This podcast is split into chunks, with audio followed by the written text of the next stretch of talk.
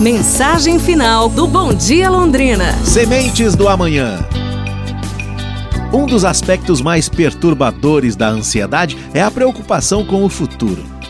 Um filósofo disse: "Que é a ansiedade? O dia seguinte."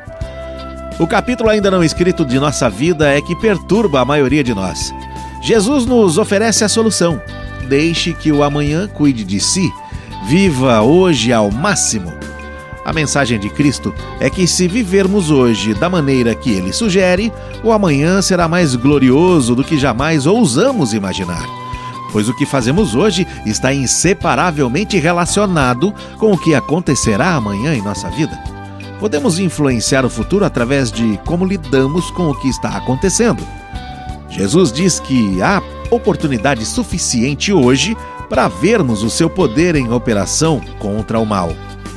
Concentre-se nessa realidade e o amanhã será uma oportunidade de êxito.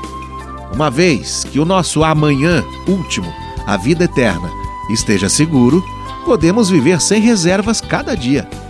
A maioria de nós se preocupa tanto com o futuro que não desfruta o presente. Preocupamos-nos com o que virá e falhamos em experimentar o que é. Prosseguimos em preparação, como se um novo plano, relacionamento ou oportunidade tornará tudo diferente.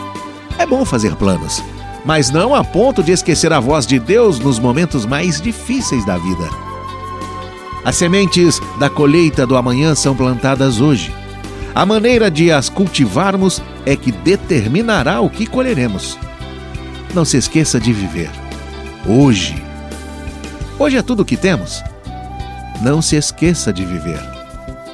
Pra gente pensar, pessoal. Amanhã nos falamos, hein? Um abraço, saúde e tudo de bom!